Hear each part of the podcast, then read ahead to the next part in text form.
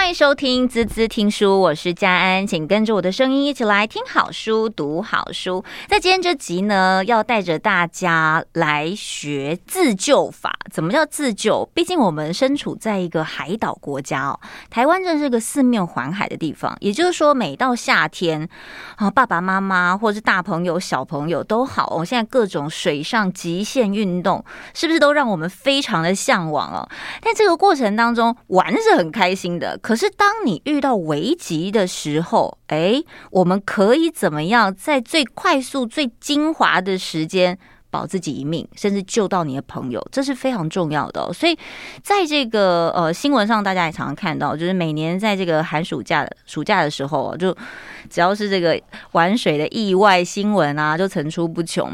所以，其实这件事情它是可以提早被预防的。所以，今天看到一本书，我觉得，嗯、不管你会不会游泳。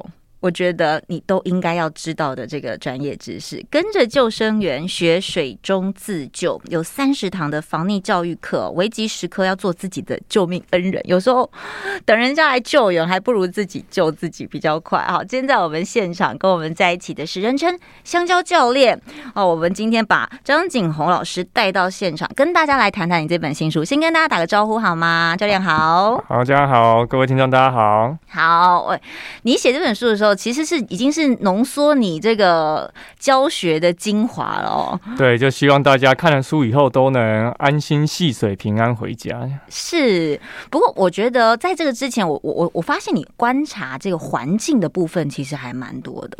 就是说你是怎么去看？就是在台湾，比如说我们去玩水，其实有分很多地方。当然，比较相对安全的叫做室内泳池。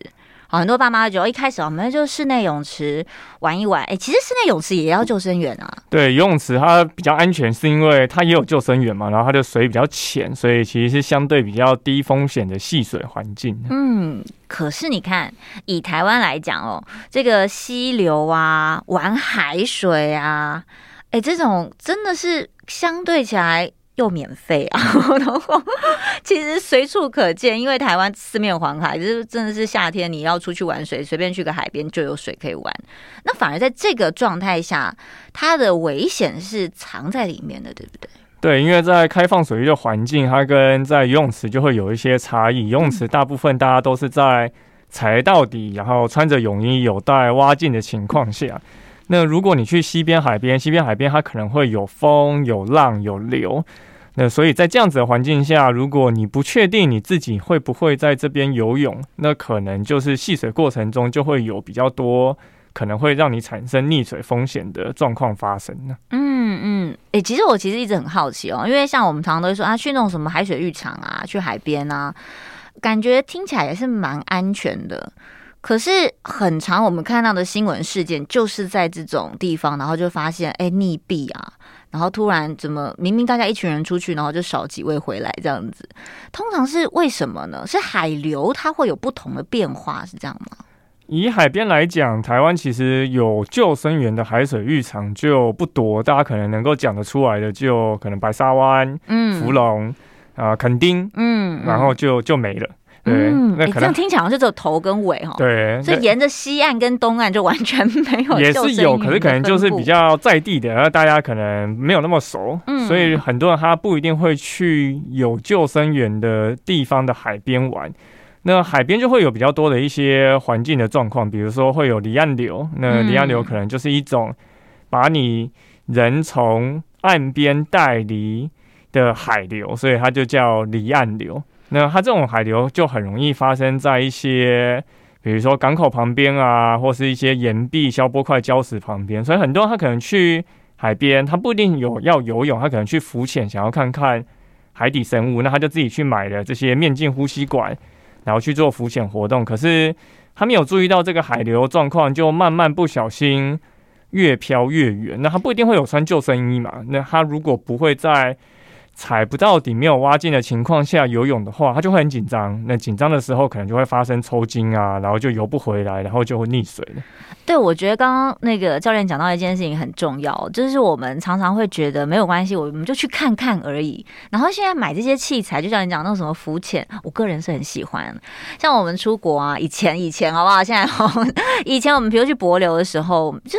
去几天，每几天就在水里啊，你就会很想要去看海底的世界。其实台湾也是一个有很漂亮海域的状态，但是相同的，我们如果是自己就带着这样的简单的设备去海里，你若遇到这个离岸流，我觉得很多时候不见得是海流会呃夺走你的性命，而是你在当下，因为你会紧张，所以你会造成身体的一些变化。举例像抽筋，或者是说你可能突然之间你就不知道不知道该怎么去处理，你突然被拉远了，这正常人都吓死了吧？对啊，因为他可能在不知不觉离岸边越来越远，你就奇怪，我的朋友怎么离我越来越远那种感觉，对不对？对，那大家都知道，如果你在水里面的话，你的水深可能到胸口的深度，你就会没有办法用走的。嗯，那很多人因为他学过游泳嘛，他就觉得自己会游泳，他就想说啊，那我走不动，我就用游的。游的可是他并没有在海边游泳的经验，那他通常大家去西边海边玩，你也不会带蛙镜，嗯，所以他就变成是他的头会在水面上，然后手乱挥，然后再游泳。那根据我的观察，大概求救吧，他就是可能像这样子，有点像是狗爬式的方式在游，所以大概挥个五下到十下，可能就没力了。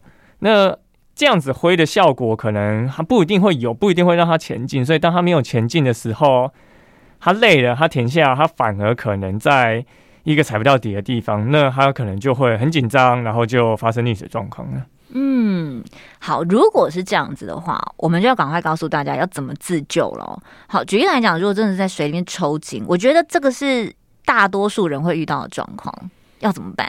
抽筋一般在陆地上就是缓解的方式很简单，你就是直接坐下来，然后拉筋就可以了。可是在水里面比较困难的原因是，你很难直接，你没有任何一个人可以支持你啊，没有一个力量可以，对你没有地方可以抓，然后可以让你拉筋。就即便你旁边有朋友，因为所有福利嘛，嗯，所以旁边的朋友其实也很难帮你拉筋，所以就变成你是要在边漂浮的情况下边拉筋。所以其实缓解的方式就跟在。陆地上一样，对，因为你之之所以会抽筋，就是因为你可能玩太久了，你的肌肉疲劳，然后你的能量热量不够，所以导致抽筋。嗯，所以一样，你会在水里做拉筋的动作，只是你可能要在你边做漂浮的情况下边拉。那拉完筋以后，你可能还会需要中间用手去压水，让你头起来换气，因为你没有办法头在水面上拉筋嘛，所以你就变成是。你要学习怎么样在踩不到底的地方可以换气，是，对。那换完气以后，当然你就拉筋，拉到缓解以后，就赶紧慢慢的回到岸上，嗯、然后去补充你的能量跟热量。嗯，因为这个应该非常耗能。你想在水里面游泳，抵抗那个水流，已经是一个运动了。更何况，如果你身体又不是一个这么舒服的情况，你要想办法在那个时候，我觉得是不是放松很重要啊？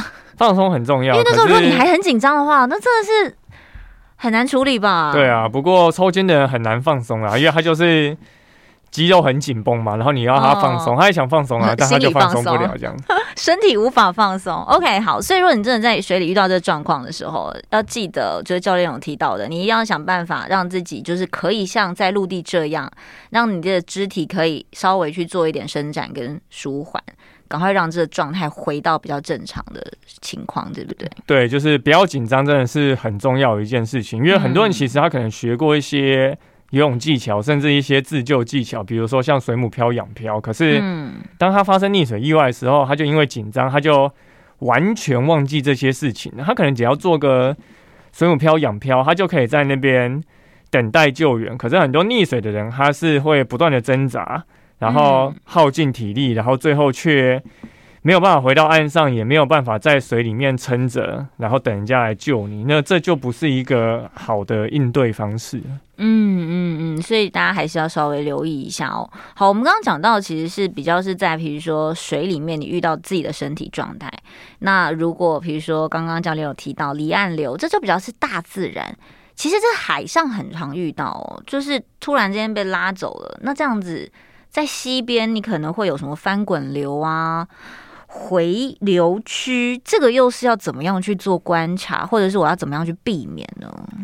在西边，台湾的西其实是比海边更危险的，主要是因为海可能大家会觉得一望无际，然后海边有浪，嗯、然后海水很咸，所以大家本来就会比较心生畏惧。可是因为通常西就是比较短，它可能宽度只有可能十公尺而已，然后它的水又是淡水，那个水又很冰凉，所以大家就会觉得溪边比较安全。可是因为台湾的溪其实很湍急的，所以就会容易造成刚刚讲到的翻滚流啊，或是回流区这种状况。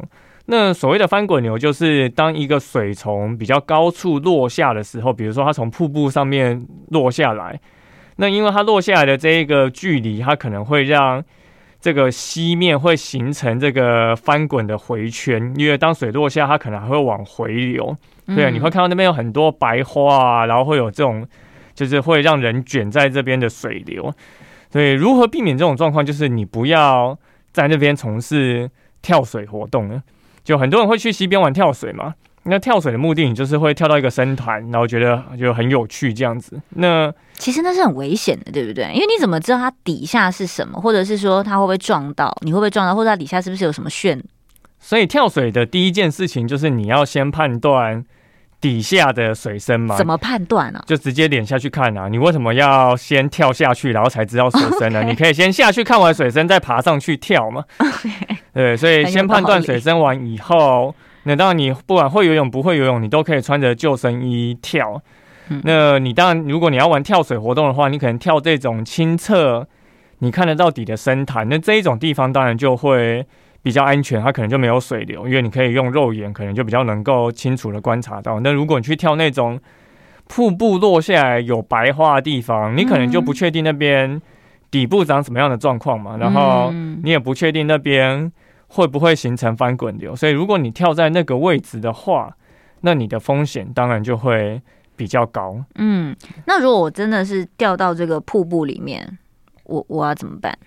如果你是掉到瀑布里面，它就是正常没有这个所谓的翻滚流的状况，你就会自然而然飘出来。对，因为它就是水流，就是会往下游流嘛，其实你就会很顺飘出来。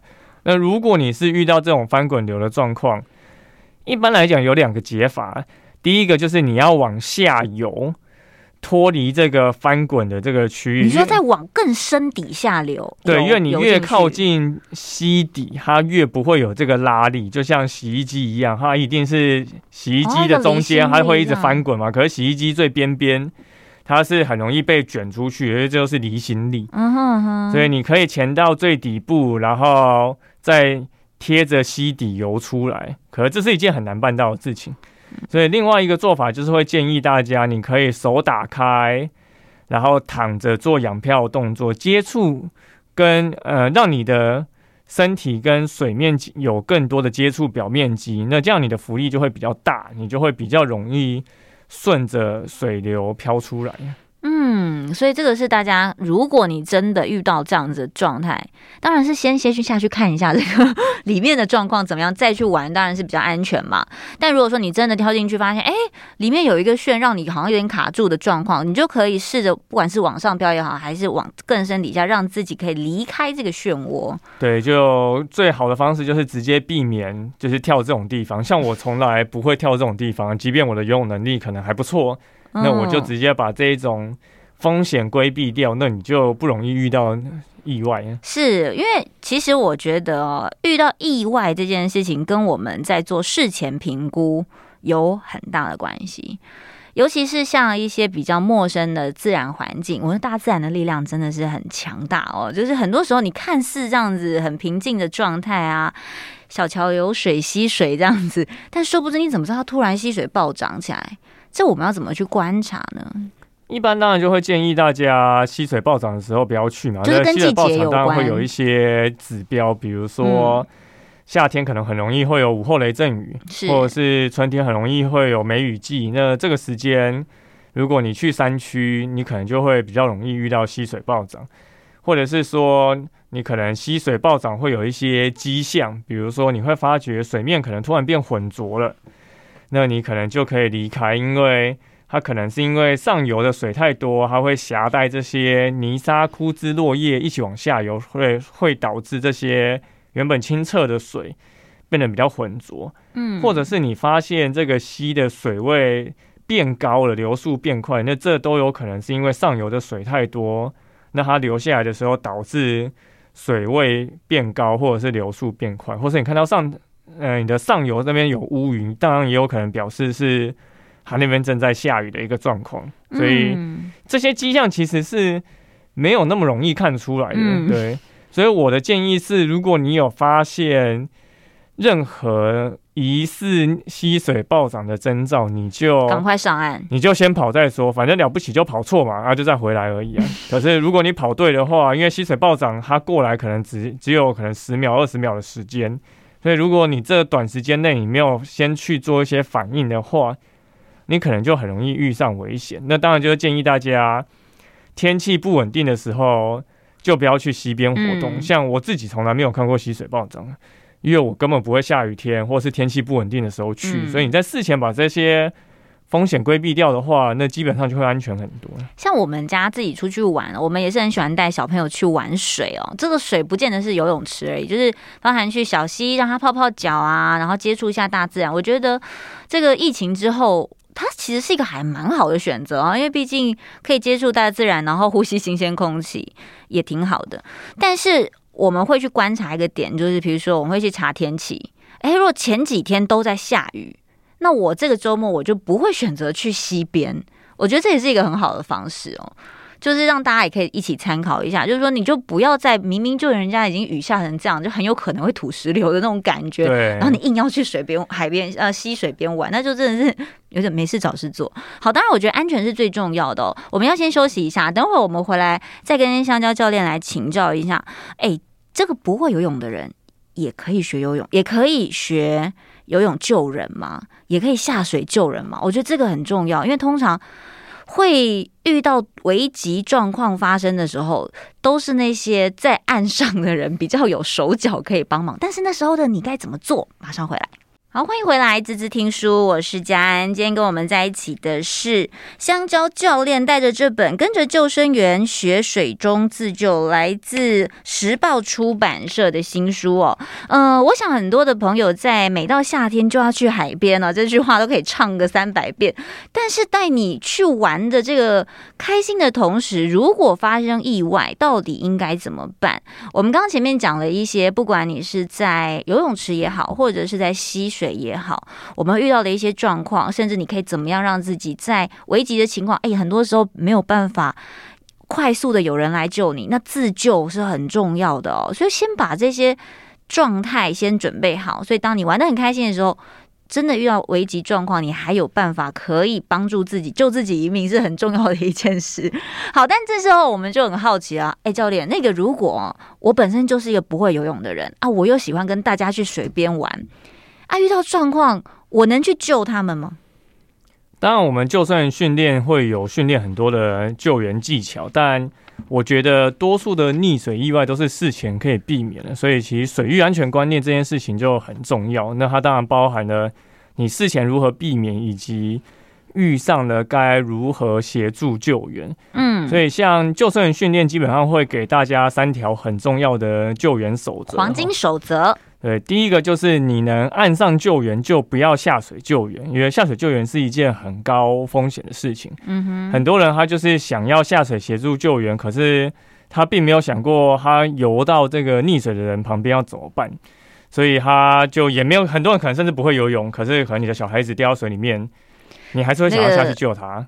肾上腺素帮助你冲进水里，就发现就自己也很惨，这样子。对，所以这件事情就要去避免，因为下水之后的风险就会很高。那在岸上我要怎么救？岸上的话，我们就可以协助用一些器材，不管是伸给他，或者是抛给他，让他抓住。比如说一根棍子啊，或者是丢游泳圈啊，这些都是一种方式。对，这都是一些方式。所以这个就延伸到我们第二个守则，就是有器材救援。就不要用徒手救援，因为你有一些器材，比如说你有救生衣、救生圈、游泳圈，这些都是能够你直接扔给他的一些浮具，帮助他可以抓住他不会沉下去。那或者是刚刚提到一些比较长的树枝啊，啊，你的自拍棒啊，然后你的可能 自拍棒这时候可以派上用场，对，你的雨伞啊，你都可以伸过去给逆者抓，这样子让他抓住就可以把他拉回来，这样子。哦，对，那第三个守则就是团体救援会比个人救援好，所以如果你发现有人溺水的话，那人多其实救援会比人少来得好，所以呼朋引伴来救援就是很重要的一件事情。所以像我们的教育部，它其实就有一直在推广一个口号，叫做“叫叫声抛滑”。嗯，它第一个叫就是要请大家说，如果发现有人溺水的话，不管你是会游泳的还是不会游泳的，你都可以先喊说：“哎，这里有人溺水了。”先示警。让大家知道这边有一个意外发生，然后可能会需要协助帮忙。就像我们遇到火灾，可能我们会先大喊失火了，就一样的概念。因为很多人他会下意识就会想要先去救人，嗯，可是你一个人的能力有限嘛，也有可能你并没有办法协助这个逆者上岸，所以你先喊了之后，让很多人一起来帮忙，那这件事情就。很重要，嗯哼，所以第二个叫，它指的就是你可以呼叫，你就可以打电话报警，嗯，因为当你，欸、对呀、啊，溺水是报警吗？对，是一一零还是一一九啊？哎、欸，我觉得都可以啊，就是反正你打了一个电话，总是会找到有人接这样。OK OK，因为有时候现场的状况并不允许你自己去救援，或是你手边就是没有这些可以救援的工具或装备，所以当你喊完。这里有人溺水之后，有些人可能就可以负责报警求援嘛，那有些人就可以负责来做其他的救援任务。所以第二个报警球员就是让大家知道，如果你手边没有这些装备的话，报警就是对你来讲最好的一个救援行动方案。嗯嗯，嗯。那在第三个绳子，就是说你可以用一些延伸物让逆者抓，就像我们刚刚提到的这些。你说自拍棒啊，呃，藏着树枝、木头啊，摄影机脚架啊，皮带啊，oh. 甚至是你的呃，可能裤子、衣服、外套打个结，这样子扔出去也可以给他抓。如果这个溺水的人他没有离岸边太远的话，那你就可以用这些延伸物给人家抓。那第四个抛子的就是我们刚刚讲的，可以抛一些浮具给他抓，不管是游泳圈、救生圈、救生衣。然后我自己会蛮推荐大家去西边、海边玩，都可以带防水袋。嗯，防水袋就是一种呃防水的袋子。很多人去出去玩，其实你本来就会背包包嘛，然后包包会装着你的盥洗衣物，然后你的三 C 产品，为了让它不会湿掉这样子。那既然我们都会带包包去玩的话，那为什么不带一个防水的包包？你可以让你的东西不会湿，然后它把它卷起来，其实它就可以成为一个。紧急用的救援辅具，那你刚好手边没有救生圈，你就可以抛这一种防水袋给人家抓。所以像我们自己，防水袋会浮起来，对，防水袋会浮起来，因为你只要里面有空气，就会浮起来，就像游泳圈一样。对，那你的防水袋越大，里面的空气越多，那它就越容易浮起来。对，所以抛的话，指的就是你可以抛这些东西给逆者抓。那最后一个滑，指的是你可以滑一些。大型的浮具到溺者身边，比如说你刚好在冲浪，然后你有在划独木舟 SUP，嗯，或者是你甚至带着游泳圈、救生圈、救生衣，你就可以划到溺者旁边，让他抓着这些东西，然后不会沉下去。所以这五字诀就希望大家记住，就叫叫声抛滑，有很简单的五个字一样。对，不是冲脱抛开送喽，那个是烫伤哦。好，这个叫叫声抛滑，我觉得它不只是告诉真的危急需要被救的人，它其实在提醒，就是现场所有在的人，就是说今天刚刚你看到有危机发生的时候，你要怎么去来做协助。所以其实没有经过训练，你。呃，一股脑的想要救人的这种大爱之心，虽然是非常好啦，可是其实会造成第二个危险，对不对？对，没有错。很多意外，你就会看到救的人成功把溺者救上岸，可是救援者自己没有回来，那这件事情就不是我们想要看到的。嗯、对，所以大家最好是事前就可以去想一下，到现场之后。啊，你看了这个现场环境，可能你会想说，等一下可能会有哪些危险，我要做什么事情？只要大家有想过，嗯，事情真的发生，你就会比较能够去做反应。对，因为其实对于呃，我们在面对说遇到，比如说呃一些危急的状况，都不是乐见的，所以很多人就会忽略说哦，可能会发生什么事情。但其实如果你先了解现场的环境啊，然后你知道你旁边有什么样的东西可以辅助你，如果真的遇到什么事情的时候，我可以怎么去操作，不见得是你真的人下去，而是你可以透过其他的资源来把这个溺者救上来。好，其实听说教练的班级上，现在教练有开班授课哦，就是教大家怎么，不管是教小孩子游泳也好，或是教不会游泳的人游泳也好，呃，最重要的是很多的这个在水边的一些防御的知识，好像很多不会游泳的人也会想要特别来学这个，是不是？对，我们除了有教一般的防溺的游泳课以外，我们也有在室内透过工作坊的形式来教大家这些。水域安全观念跟岸上救援技巧，因为大多数的溺水意外其实都是可以事前避免的，只要你有这些观念，比如说大家最简单都知道的，可能不要穿牛仔裤下水啊，不要喝酒下水啊，嗯、然后你可能去踩不到底的地方可以穿着救生衣啊，就然后天气不好不要去海边观浪，嗯，对，很多其实就是很基本的观念，但大家有时候就是会忘记，忽略，对，所以我们就会透过。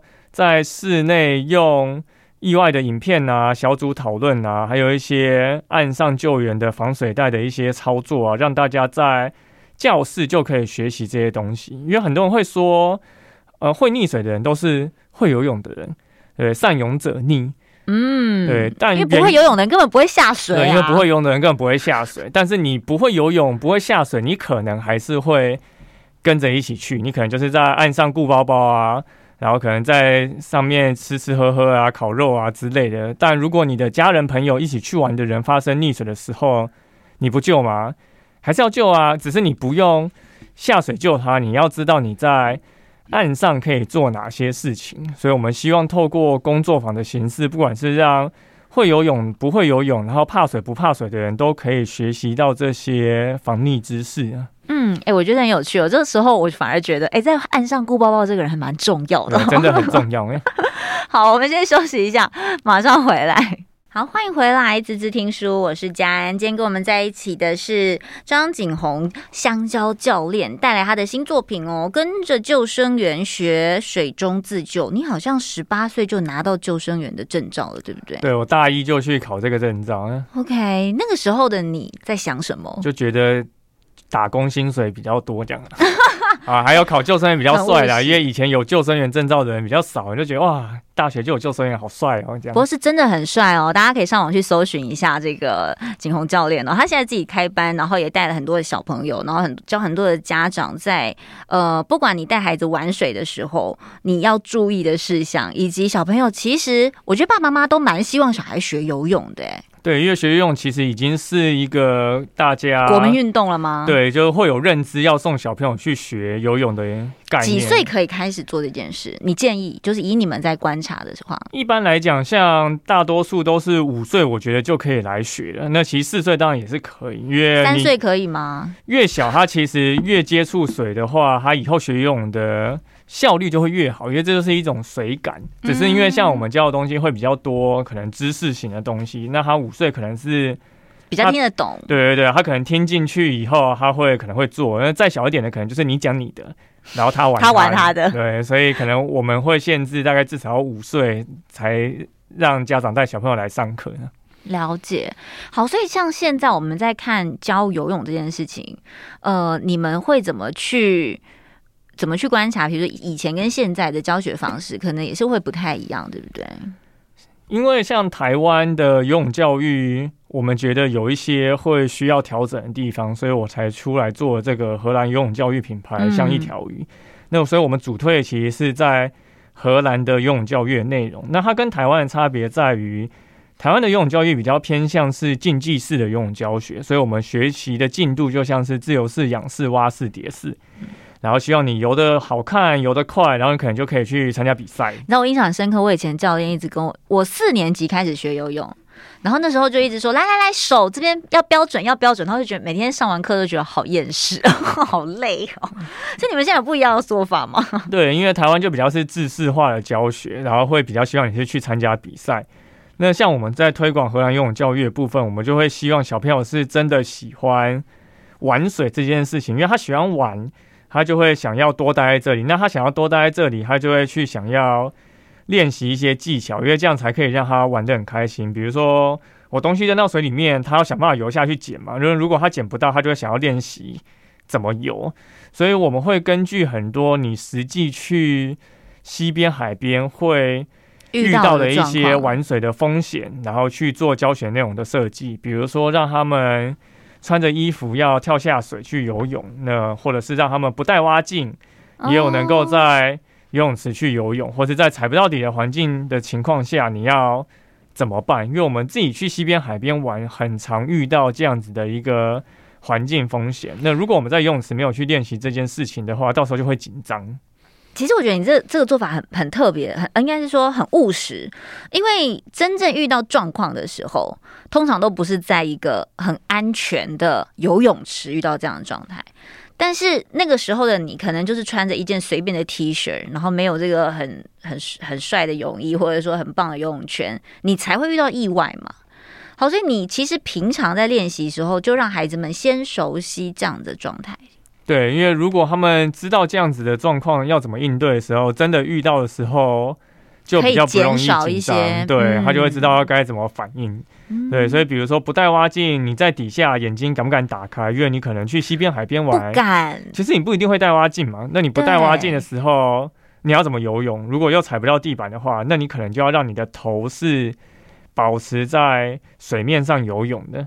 所以我们就是狗爬式的概念嘛。对，可是狗爬式游起来就没有效率，所以我们可能就会教大家游抬头蛙这样子。哦，对。对，然后可能会希望他学会仰漂，然后希望他学会踩水。那这些动作其实都是救生员训练才会教的。那一般学校游泳课其实不会教，嗯、所以我们就会希望大家去学会这些自救技巧。那你真的遇上危急时刻的时候，就能够派上用场。哎，你在书里面有提到说，如果你在等待救援的时候，不要用水母漂，为什么？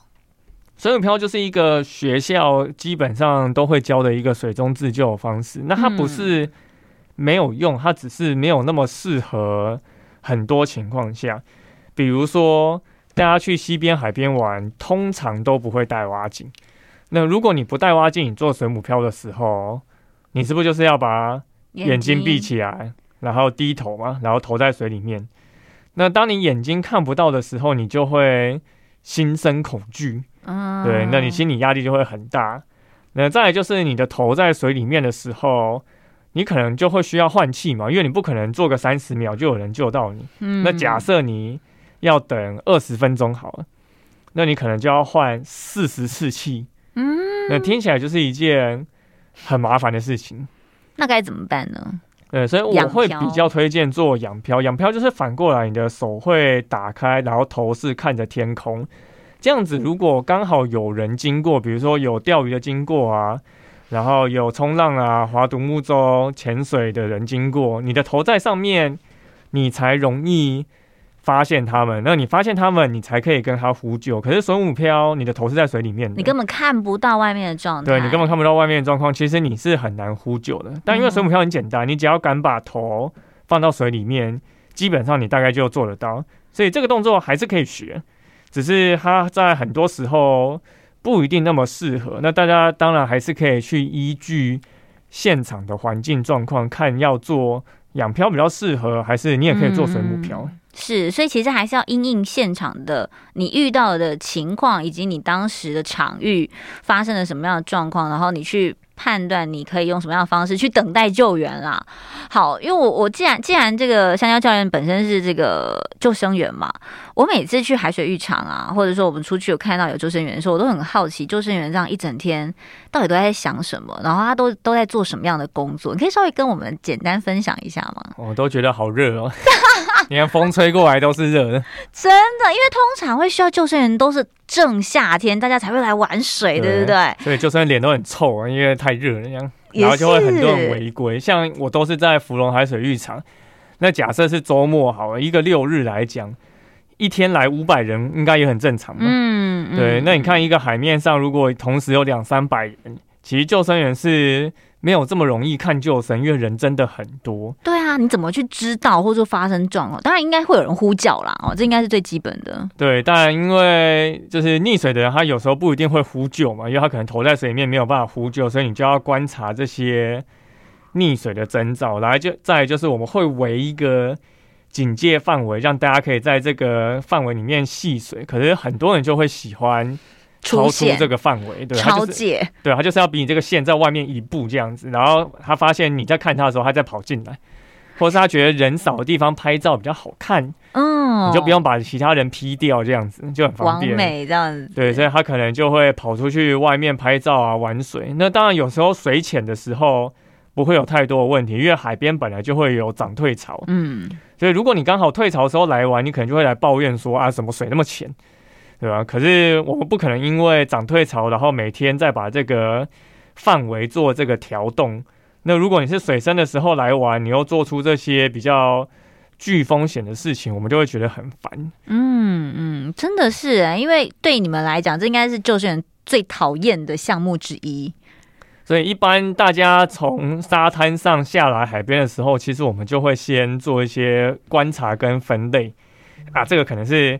高风险溺水族群啊，这个得要得要多看一下啊。这个看起来就还好，所以你看面相就知道了，这样是吗？对，就因为我在海边今年就已经第六年了，所以其实你当救生员久了，你就会发觉，就是溺水的人就是有一种溺水的样子哦。对，迹象，比如说他可能会拎着两手啤酒到海边，OK，或者是他下山滩的时候就穿着牛仔裤来，而且是长裤的样子。或者是那种成群结队，男男女女，然后讲话很大声，然后拿拿着各种造型游泳圈的来拍照的年轻人，对，那这些可能都是我们认定比较容易出事的族群，那我们就会特别注意，或是家长带很多小朋友，对，有些可能是安亲班呐，也会带小朋友来海边玩呐，那。三个老师带三十个小朋友，像这样也太勇敢了吧？对，所以像这种都是我们会事前先去跟他们提醒一下，嗯、可能啊，这个像戏水的地方是涨潮还是退潮，然后哪边比较深，哪边比较浅，哪边比较会有流，然后你可能要注意一下状况。嗯嗯嗯，等于说救生员他其实是扮演在这个海水浴场里面，或者说在玩水的过程当中很重要的一个角色，他在把关你们的。一言一一举一动，就也就是说，很多时候你只要小心注意，在这个防范线内，就不会有意外发生，就比较不会有意外，比较不会有意外发生。对，那大家不要这样子这么的。这么的反骨，好不好？就硬要去踩线这样子，但我当然理解啊。很多人觉得出来玩就是要开心，然后就想想拍照、完美这样。但很多时候安全还是最重要的哦。好，所以呃，你刚刚有说到，就是你的工作坊叫像一只鱼，对不对？像一条鱼，像一条鱼。所以其实我觉得啦，不管你会不会游泳或喜不喜欢游泳，我们身为海岛的子民，其实当你多会一些，就是不管是。自救的一些技能也好，或者是说对水的一个熟悉，人家说不谙水性其实是很危险的，然后旱鸭子不敢下水。但很多时候，如果你能够多知道一些一些状态，当危急发生的时候，你不只可以有自救，你还可以救别人，而且你不会因为救人而丧命哦。很多的新闻状态反而是因为你要救别人，但反而把别人救起来了，但自己没有办法守护自己。我觉得这也是。嗯，很遗憾的一件事情哦。好，所以我觉得这本《跟着救生员学水中自救》哦，这三十堂的防溺教育课真的是人人必学，不管是大人还是小孩，从小熟悉水性很重要之外，我觉得一些专业知识也要告诉他们，不然不是只会玩水就好啊，还要能够在水里面玩的很安全，对吧？没有错，就希望现在已经农历七月鬼门开，传说中水鬼抓交替的 月份已经到了。当然，当然这是一，我会觉得这是一种迷信啊。那当然你说迷信，你相信，那你当然更应该要注重水域安全了。嗯，是，所以不只是。夏天啊，不只是七月，只要你一玩水，只要你一到泳池，甚至你一到溪边，因为在台湾要去碰到水的地方太多了，对，太多机会了。真的，你要去溪边、海边，实在太方便了。是，是一个很棒的一个呃资源，但是也要好好注意我们的安全，要提供给大家。所以大家可以上网怎么搜寻你？香蕉教练。大家就直接搜寻像一条鱼 like a fish 就可以了。就我们希望大家在水里都像一条鱼一样轻松自在。所以你到 FB 到 Google 搜寻，基本上都可以找得到我们。OK，所以像一条鱼可以悠游在大海当中，然后很平安，好吗？谢谢香蕉教练喽。谢谢主持人，谢谢大家。好，拜拜，拜拜。